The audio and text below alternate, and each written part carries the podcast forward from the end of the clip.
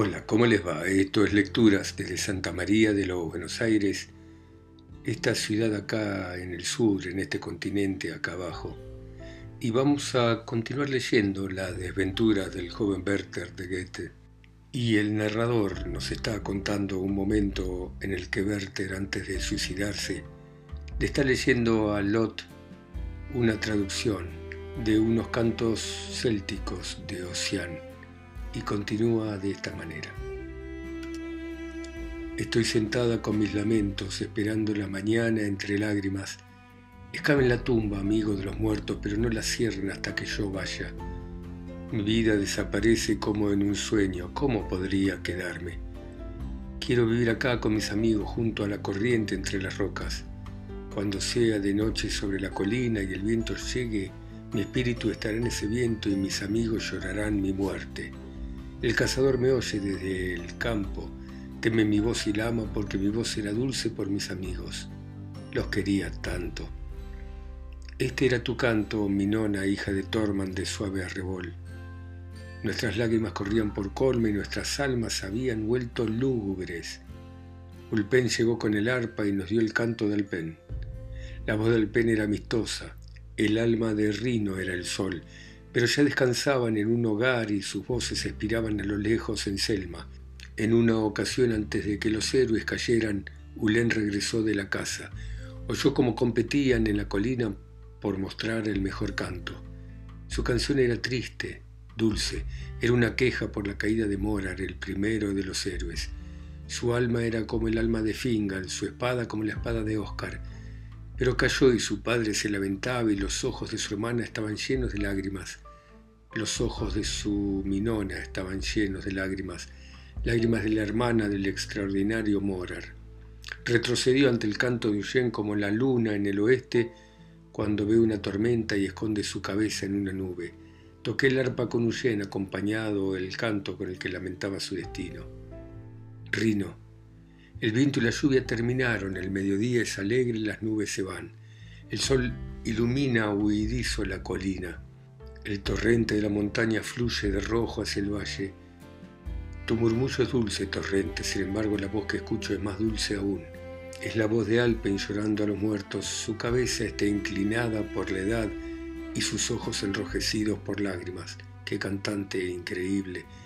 ¿Por qué estás solo sobre la colina silenciosa? ¿Por qué gritas como una ráfaga en el viento del bosque como una ola en las lejanas orillas? Alpen, mis lágrimas rinos son por los muertos, mi voz por los habitantes de la tumba. Tu figura se dibuja sobre la colina, es hermosa entre los hijos, pero caerás como Morar y sobre tu tumba se sentarán los afligidos, te olvidarán las colinas y tu arco quedará sin tensar en algún lugar. Eres rápido, Morar, como un corzo sobre la colina, horrible como el fuego nocturno en el cielo. Tu enojo era una tempestad, tu espada en la batalla era un relámpago. Tu voz igualaba al torrente del bosque tras la lluvia y el trueno desde las colinas. Algunos cayeron bajo tu brazo, la llama de tu enojo se fue, pero cuando regresabas de la guerra, qué tranquila era tu frente, tu rostro parecía el sol tras la tormenta, la luna en la noche silenciosa tranquila, tu pecho era un lago como el bramido del viento terminó. Tu vivienda es pequeña ahora, tenebrosa es tu morada. Con tres pasos mido tu tumba. Ay de vos que fuiste tan grande. Cuatro piedras con las cabezas cubiertas de musgo son tu monumento, la hierba alta y un árbol desnudo y el viento que indica al ojo del cazador dónde está la tumba del poderoso Morar. No tenés madre que te llore, muchacha con lágrimas de amor. Muerta está la que te dio la vida, muerta está la hija de Morglan. ¿Quién es ese que se apoya en el báculo? ¿Quién aquel cuya cabeza está blanca por la edad, cuyos ojos están rojos por llorar? Es tu padre, Morar, el padre que no tuvo más hijos que vos. Oyó hablar de tu reputación en la batalla, oyó hablar de enemigos huyendo, oyó hablar de la gloria de Morar. Ay, no oyó nada de tus heridas. Llora, padre de Morar, pero tu hijo no te oye. El sueño de los muertos es profundo, su almohada de polvo es fina, ya no atiende a la voz, nunca se despierta ante tu llamada. ¿Cuándo llegará la mañana a la tumba para rogarle que despierte? Me despido hasta siempre de vos. el más noble de los hombres conquistador de la batalla, pero el campo nunca te volverá a ver. Nunca iluminarás el bosque oscuro con el brillo de tu acero. No dejas hijos, pero los cantos van a perpetuar tu nombre. Los tiempos futuros oirán hablar de ti, oirán hablar del caído Morar. Grande fue la tristeza de los héroes, grandes las quejas de Armen que rompían el corazón. Recordaba la muerte de su hijo que murió durante los días de la juventud Carmor se sentó cerca del héroe, el héroe del retumbante Galmal. ¿Por qué el suspiro de Armen es un sollozo? dijo. ¿Qué motivo hay para llorar? ¿Acaso las voces y la canción no suenan para derretir el alma y para hacerla feliz? Son como la niebla que asciende desde el lago y va por el valle y la humedad cubre las plantas en flor. Pero el sol regresa con su poder y la niebla se levanta. ¿Por qué te lamentas, Armen, señor de Borma, rodeado por el mar? Lamentarme, por supuesto que lo hago. Y la causa del dolor no es pequeña. Carmor, tú no perdiste ningún hijo, no perdiste una hija en la flor de la vida. Colgar el audaz vive, así como Anira, la más hermosa de las pequeñas. Las ramas de tu casa florecen, oh Carmor, pero Armen es el último de su linaje. Es tu lecho lóbrego, Daura. Enrarecido es tu sueño en la tumba. ¿Cómo despertarás con tus cantos, con tu voz? Levantaos, vientos del otoño, descargad tormentas sobre la landa, torrentes del bosque, griten, aúllen tormentas en las copas de los robles. Vaga entre las nubes la luna, muestra tu rostro pálido, cambiante. Recordame la noche horrible en la que murieron mis hijos, en la que Arindal el poderoso cayó y Daura, la amada, murió. Daura, hija mía, eras hermosa, hermosa como la luna en las colinas de Fura, blanca como la nieve caída, dulce como el aire que respiramos.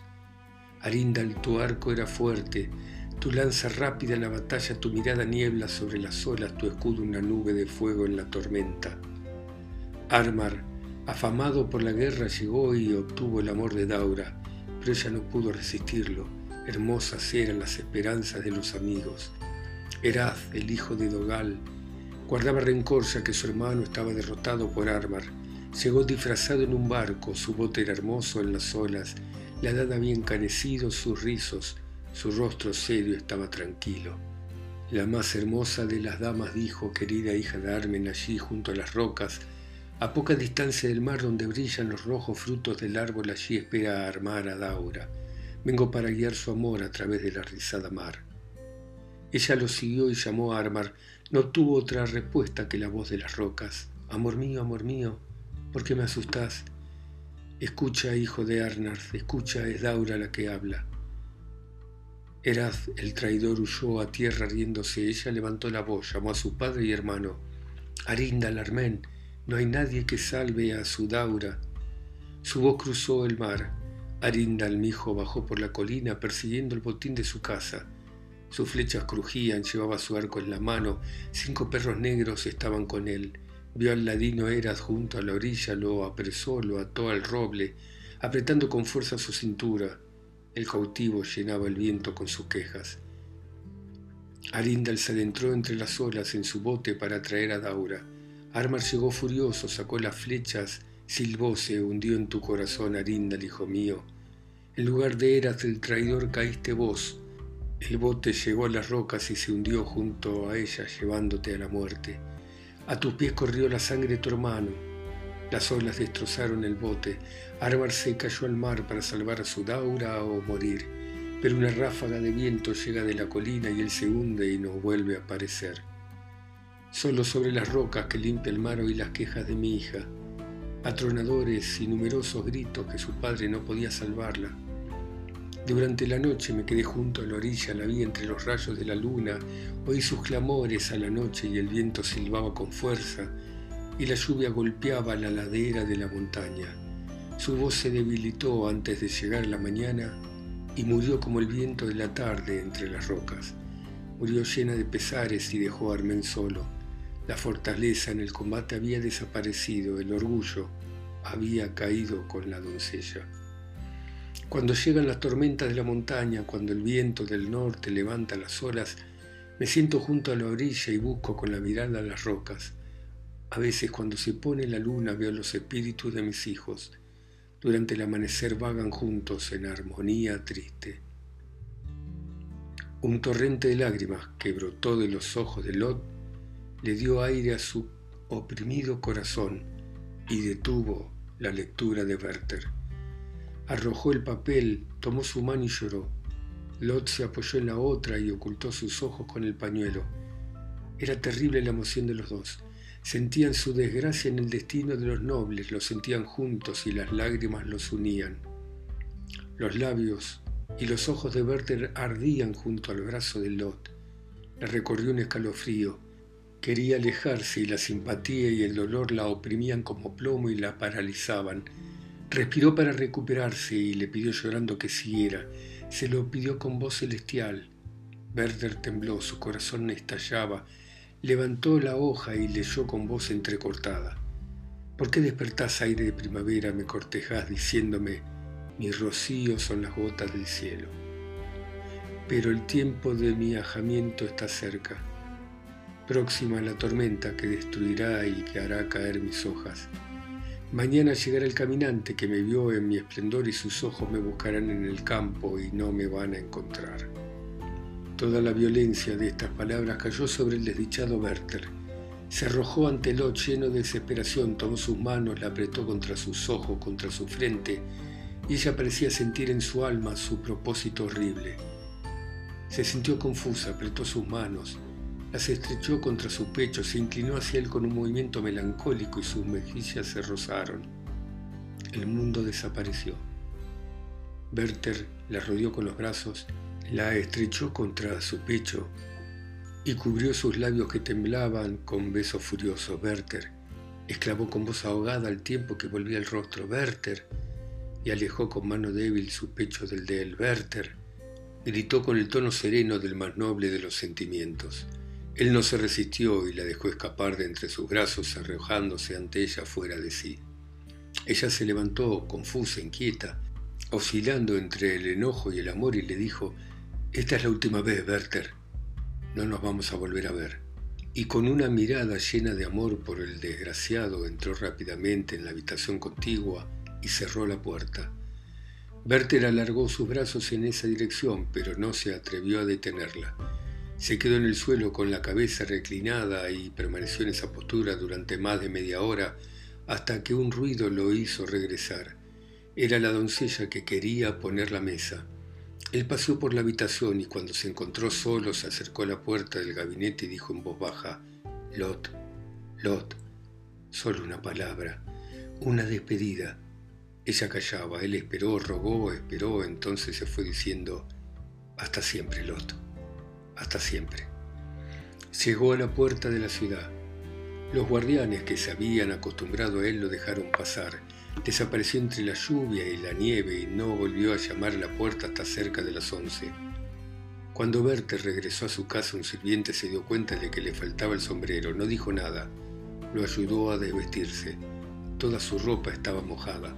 Encontraron después el sombrero sobre unas rocas que miran hacia el valle en la ladera de la colina y le resultó inexplicable cómo pudo llegar hasta allá sin despeñarse en una noche tan oscura y húmeda.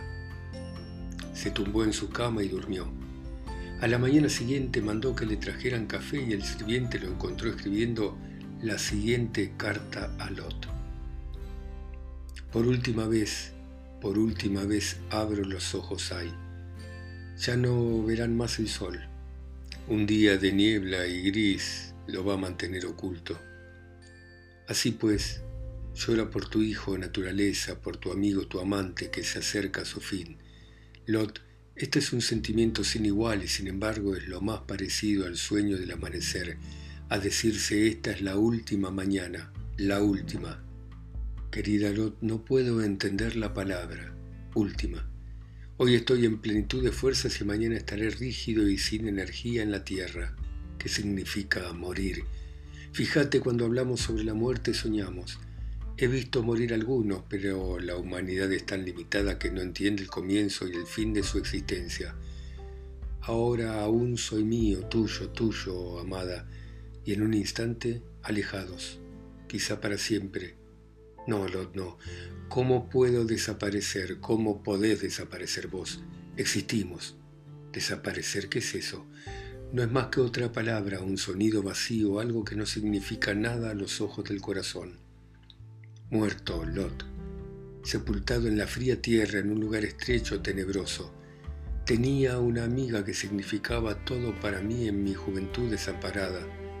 Murió y yo seguí su cuerpo y permanecí de pie junto a la fosa, viendo cómo bajaban el ataúd y hacían crujir la soga debajo de él al retirarla. Después sonó la primera pala y la terrible caja devolvía un tono apagado y más apagado, hasta que acabó cubierto al fin. Me derrumbé junto a la tumba, conmovido, horrorizado, estremecido, con el corazón roto, pero no sabía cómo sería en mi caso, qué pasaría conmigo, sepulcro o morir. No entiendo estas palabras. Perdóname, perdóname. Ayer debía haber sido el último instante de mi vida. Ay, Ángel. Por primera vez, sin duda alguna, por primera vez atravesó mi espíritu una sensación de felicidad que todo lo incendiaba. Me ama, me ama. Aún arde sobre mis labios el fuego sagrado que brotaba de los tuyos. En mi corazón hay un bienestar nuevo, cálido. Perdóname, perdóname. Sabía que me amabas. Lo reconocí en las primeras miradas expresivas, en el primer apretón de manos y no obstante cuando me iba de nuevo, cuando veía a Albert a tu lado, me desalentaban de nuevo dudas febriles. ¿Recordás las flores que me mandaste cuando en aquella desagradable tertulia no pudiste decirme ni una palabra, no pudiste darme la mano? Pasé medianoche arrodillado ante ellas y supusieron para mí un sello de amor, pero estas impresiones desaparecen como se aleja del alma del creyente la sensación de piedad divina que se le manifestó con toda la plenitud celestial en signos visibles y sagrados. Todo eso perdura, pero ninguna eternidad va a pagar la ardiente vida que disfruté ayer sobre tus labios y que siento ahora en mí. Ella me ama, este brazo la rodeó, estos labios temblaron sobre los suyos, esta boca susurró junto a la suya. Es mía, eres mía. Sí, Lot, para siempre. ¿Y qué importa que Albert sea tu marido? marido, eso será para este mundo, y para este mundo sería pecado el que te ame, el que te arranque de sus brazos para tenerte en los míos. ¿Pecado? Bien, y me voy a condenar por ello. Probé el éxtasis celestial del pecado, absorbí fuerza y bálsamo vital para mi corazón. A partir de ahora son mía, mía, Lot. Me voy a adelantar, iré a ver a mi padre, a tu padre. Quiero quejarme ante él y él me consolará hasta que vengas y yo vuele hasta vos y te abrace y permanezca a tu lado ante el eterno en interminables abrazos. No deliro, no sueño. Ahora que estoy cerca de la tumba veo con más claridad, seremos uno. Nos volveremos a ver. Veremos a tu madre, la veré, la encontraré y ante ella abriré mi corazón. Cerca de las once Werther le preguntó a su sirviente si Albert había regresado. El sirviente dijo que sí, que había visto cómo llevaban su caballo. Entonces su señor le entregó una nota abierta para Albert con el siguiente contenido. ¿Me querrías prestar tus pistolas para un viaje que tengo previsto? Adiós. La encantadora dama había dormido poco la noche anterior. Aquello que había supuesto el centro de sus temores estaba decidido decidido de una manera que no podía prever ni sospechar. Su sangre, que fluía pura y ligera, ahora tenía un estado febril, con miles de sensaciones que conmovían su corazón. Era el fuego de los abrazos de Werther lo que sentía en su pecho, era enojo por su osadía, era el disgusto que le causaba comparar su estado actual y aquellos días de inocencia libre y completamente despreocupada en los que confiaba en sí misma con naturalidad cómo debía comportarse con su marido, cómo reconocer ante él una escena en la que ella había actuado de manera tan correcta y sin embargo no se atrevía a confesar. Habían estado tanto tiempo en silencio. Debía ser ella la primera que lo rompiera haciéndole a su marido un descubrimiento inesperado precisamente en un momento tan poco adecuado. Ella ya se temía que la noticia de la visita de Werther pudiera causar una impresión desagradable y ahora sucedía esta catástrofe inesperada, podía esperar que su marido la viera con buenos ojos, que la aceptara sin prejuicios, y podía desear que leyera en su alma, podía disimular frente a un hombre ante el que siempre se había presentado como un limpio cristal abierto y libre, a quien no le había ocultado ninguno de sus sentimientos porque tampoco se los podía ocultar. Todo esto le causaba preocupación y sus pensamientos siempre volvían a Werther, a quien había perdido para siempre, a quien no podía dejar, a quien desgraciadamente debía abandonar a su libre albedrío, a quien no le quedaría absolutamente nada después de que ella lo abandonase. Bueno, muy bien. Dejamos por ahora acá y continuaremos mañana para terminar con las desdichas del joven Werther de Goethe. Gracias por oírme ustedes en sus países, ciudades, continentes o islas. A mí que estoy acá solo y lejos en Santa María de los Buenos Aires. Chao. Hasta mañana.